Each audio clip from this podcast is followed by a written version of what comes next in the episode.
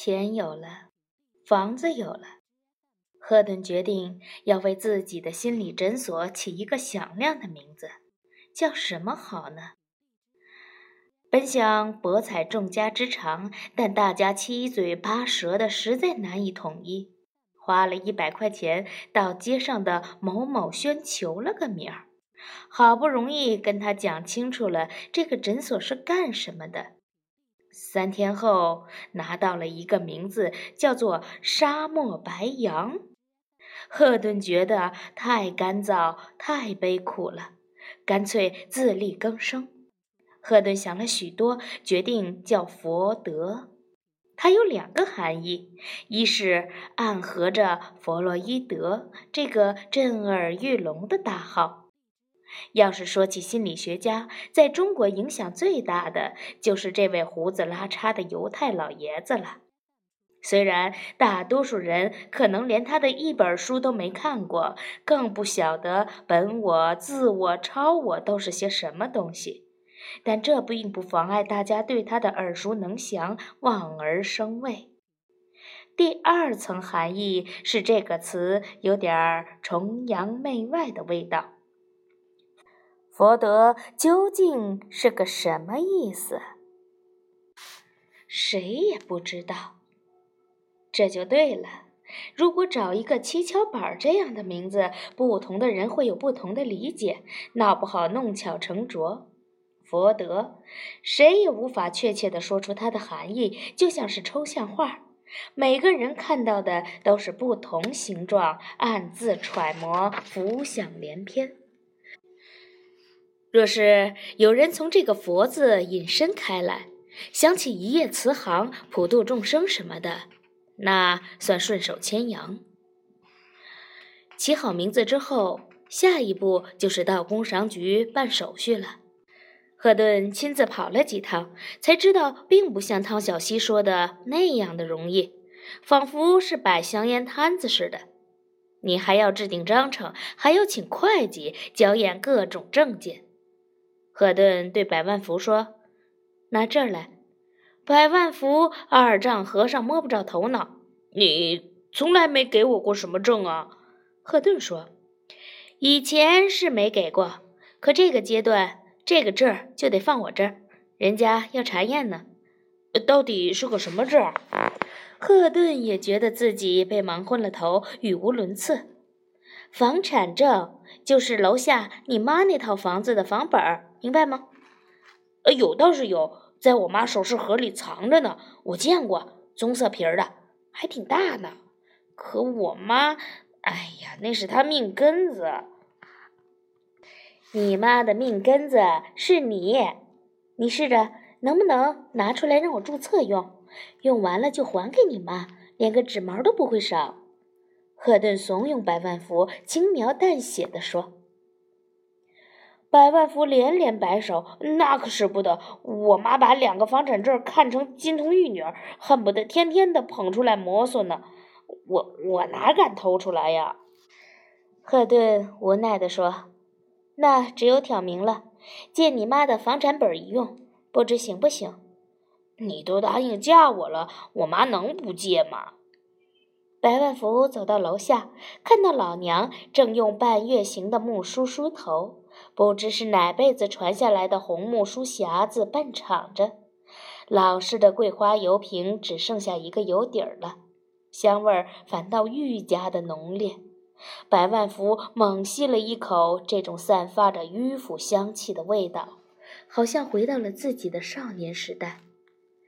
孤儿寡母的娘拉扯他不容易，娘没有文化，干不了别的活计，平日就在家里给人缝虎头鞋。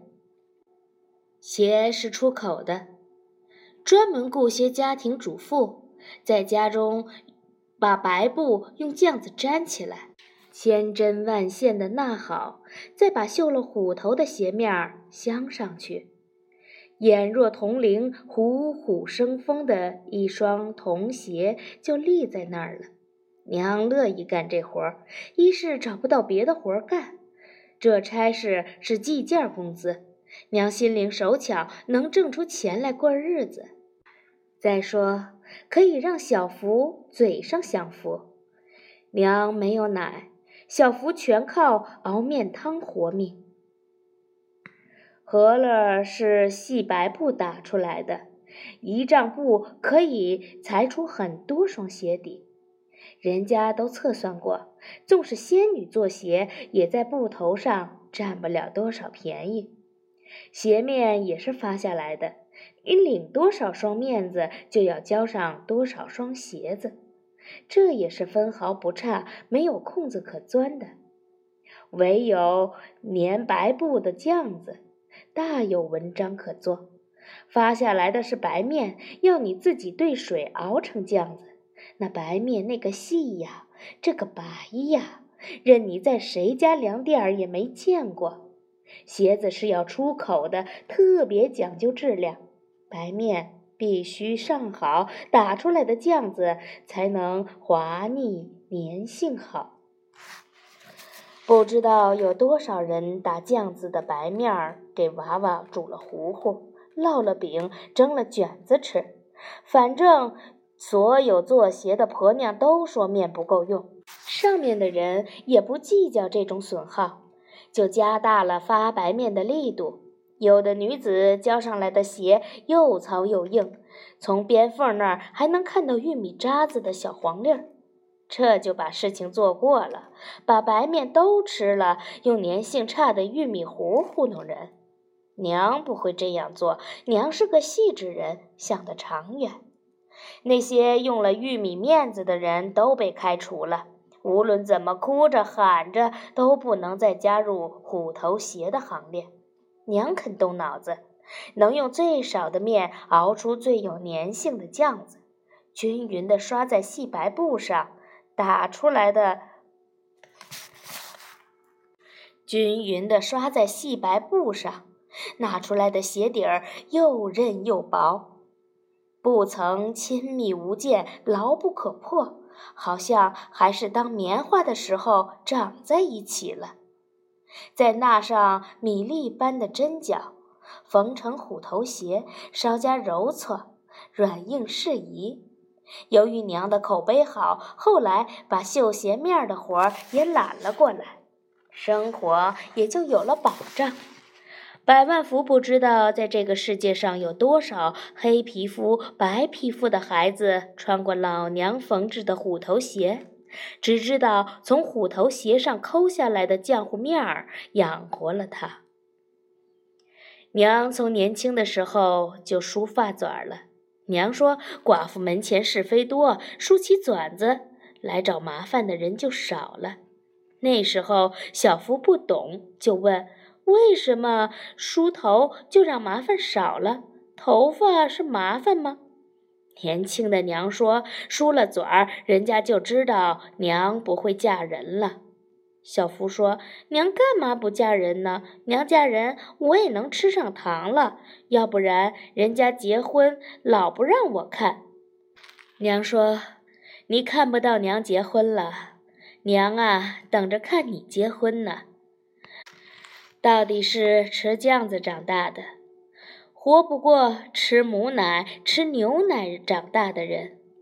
白万福得了小儿麻痹，一条腿轻拐，也没考上高中，只得上了一所技校。娘说也不错，出来就是技工，铁饭碗。白万福毕业分到工厂，被人称为师傅，还没几年，工厂就开始不景气了。原本以为不景气熬上几年就能变成景气，谁料不景气只是一连串倒霉的领头羊，其后就干脆停产了。刚开始百万福还高兴呢，这多好，不上班还照样领工资。虽说没了加班费、夜班补贴什么的，收入减少了，可你还是捅着袖子休息呢，值。可惜，好日子没过多久，厂里就正式发不出工资来了。再后来，如大厦将倾，飞鸟各奔其他林子，稍稍有点本事、有点门路的人就振翅高飞了。模样周正点儿的女子去了饭店当了导游，丑点儿的去了小卖铺，或干脆当了小时工。男的脑袋瓜灵活，开始偷厂子里的设备，当破铜烂铁卖破烂的；身手潇洒的当了保安，给人看大门。要长相没长相，要门路没门路，如百万福这样的就死扛着。祷告，也许有一天时来运转，再风风光光的做回工人阶级。不想等到的是工厂彻底破产。百万福三十多岁就办了内部离职。按说这个政策还是挺优惠的，不干活也能拿到基本的生活费用。到了年龄还能办正式退休手续，医疗什么的也都有人管。百万福觉得下场还算仁义，只有老娘长吁短叹说：“耽误了。”百万福不知道什么意思，说：“耽误什么了？够咱俩吃的了。”老娘说：“耽误我抱孙子了。”话说到这里，百万福就不吭气了。这可怪不得他，他早就想娶媳妇儿了。早几年，百万福刚从技校出来当师傅那会儿，虽说不上很聪明伶俐的高收入，但工人这块牌子还是挺吃香的。趁热打铁，想找个对象也不是太难的事儿。本来老娘也没有多少奢望，辛辛苦苦的把姨父子养大，当然盼着最后完成心事。不想正要谈婚论嫁的时候，他们住的那块儿拆迁了。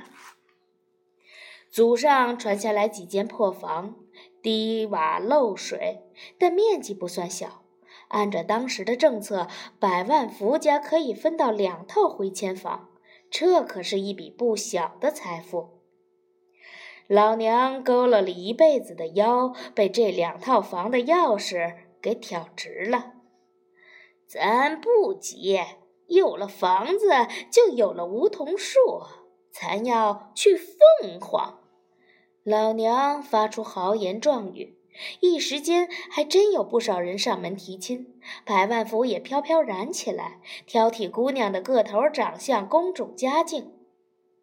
那是一个千载难逢的好机遇，可惜被百家人忽略了。多番相看，娘总不满意。拖延中，百万福就正式加入了实业大军，从此江河日下，一蹶不振。本来就一没长相，二没学历，腿脚还不利落，现在连安身立命的单位也没了，正经闺女从此绝尘而去，杳无音信。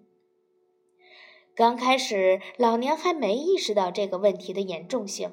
以为降格以求就可以解决了，不想随着社会的快速发展，世风日下，女孩子们宁可挨到三十多岁不嫁，也绝不找个瘸子的下岗职工。百万福甚至去了婚介所，被人收了几百块钱的交友费，一个黄花大闺女也没见过。应征的都是拖着孩子的丧偶人员，一见面就问百万福现在收入多少，多少家产，然后低头一阵心算，看能不能养活自己和孩子。到了这份上，百万福也随遇而安，丧偶就丧偶，离异就离异，反正是个完整的女人就成，一块儿搭着伙过日子吧。不想百万福不挑女方，女方还挑起他来，基本上谈了一次就拉倒，没见过第二面。百万福跟婚介所的工作人员抱怨成功率低，说你们这是骗钱。工作人员说，从您这事儿上，我们也要吸取教训，以后像您这样的，就是交再多的钱，我们也不接待。你收入太少，档次太低，您来了，我们的档次就得降，坏了名声。工作人员说这些话的时候，态度极好，一口一个您，闹得百万福除了低头找老鼠洞，什么话都回不出来。百万福把这些都告诉了娘，他从小就什么都跟娘说，娘就是他的老师和校长，是车间主任和党支部书记。百万福一辈子没见过更大的官儿了，如果见过了，他一定会在第一时间毫不犹豫地把新的桂冠栽在老娘的头上。老娘本来就不赞成儿子找拖油瓶。当年他就是此等角色，知道这种人的心思不在男人，只在孩子身上。由于他坚持住了，反而没向那个方向走。老娘对百万福说：“咱不急，反正也晚了。你看，娘能不能给你找个水灵灵的黄花大闺女？”若干年过去了，那个水灵灵的黄花大闺女早就不知道在哪个犄角旮旯被晒成了别人婚床上的干瘪咸鱼了。百万福还在看地里翘首以盼着。这几年因为出租房子。娘倒是攒下了一点钱，娘很关心房地产的走势，对自家位于闹市区的房子的价值比房屋中介还门儿清。娘此刻已经把辫子梳完了，开始盘头。娘说：“我的桂花油见了底了，跟你说了好几回了，怎么还没买回来？”百万福说。您用的这桂花油老掉牙了，现在都不生产了，改用摩丝发胶什么的。要不给您买点新鲜的试试？老娘把盛了桂花油的小瓶子放在手心里磕打着。甭，使不惯。等哪天我找点儿爆花泡点水梳头吧，自产自销。百万福说。您索性多泡点儿，搁冰箱里，随时用，随时取。你还真是鬼点子多呀！以前是泡一回用不了多久就馊了，现在有了冰箱，还真能保鲜。对了，我牙刷牙用的猪毛刷也蹭秃了，你给我买些来。百万福只做牙花子，妈。这可真有点难办。您知道，这猪毛牙刷子人家也不产了。我给你买新式的吧，用不惯。新的牙刷子都是尼龙丝儿的，把牙床子都扎破了。哎，我给你买软的，给你买儿童用的还不成吗？不成，我就用惯了猪鬃毛的，别的都觉得一股化学原料味儿。嗯，您不怕猪鬃毛刷子有股排骨味儿吗？嘿，小兔崽子，你就气我吧！我还没到床上躺着不能动呢，让你买把牙刷，你就推三阻四的，以后我还能靠着你吗？百万福慌了，妈，我这不是跟您逗乐子吗？这就给您去找去，若是找不到现成的，我抓头猪来。娘一下子乐了。你抓人家猪干什么呀？把它毛撕下来给你做牙刷呗！哎呦，还真有你的！你扎的刷子刷墙或许行，刷牙万万不能的，只怕是满嘴猪毛。娘儿俩笑着，也自得其乐。逗了一阵子，娘突然收敛了笑容，说：“说吧，你媳妇儿让你来的吧？我我没媳妇儿。”她不是答应当你媳妇儿了吗？答应是答应，还没领证儿就不是媳妇儿。这个我知道，我也是提前熟悉环境，不然你们一下子成了亲，我也不好适应。我不会忘了娘，我这会子倒是巴望着你把我忘了。说吧，你媳妇儿又盘算我什么了？没人盘算你妈。孩子，你就别打马虎眼了，有什么就直说。再说，盘算老娘也是应该的。我要是一点都没有让你们盘算的念想，也就离死不远了。说吧。百万福真是佩服死老娘了。料事如神，索性直说：“赫顿让我跟您，呃，借房产证。”干啥？老娘并不像百万福想象的那样震惊，很平静的反问：“开诊所，他要去注册，嗯，非得有这个房本儿，人家才给登记呢。”是他让你来说的吧？是。那他自己怎么不来呀？路太远，挪不动脚。他他不是那意思，他让我先给你吹吹风，你好有个思想准备。百万福听出老娘语气不善，赶紧打圆场：“我呀，早就准备好了，你让他来吧。”老娘放下半月形的木梳，把最后一滴桂花油抹在了盘好的发纂上，油光锃亮。百万福回到楼上，赫顿正在等他，迫不及待地问：“说了，说了，拿来什么？”房本儿啊，嗯，说是说了，可是还没说好，他让你自己去说。赫顿知道这一场硬仗是躲不过去了，去就去。他还说什么了？别的什么也没说，他只说他准备好了。百万福老老实实的交代，一边是相濡以沫的老娘，一边就是娶进门的娇妻，哪边也得罪不起呀。赫顿在自己的小房子里调理了一番呼吸，默念了一段让心里放松下来的口诀，管不管事不知道，只有硬着头皮下楼了。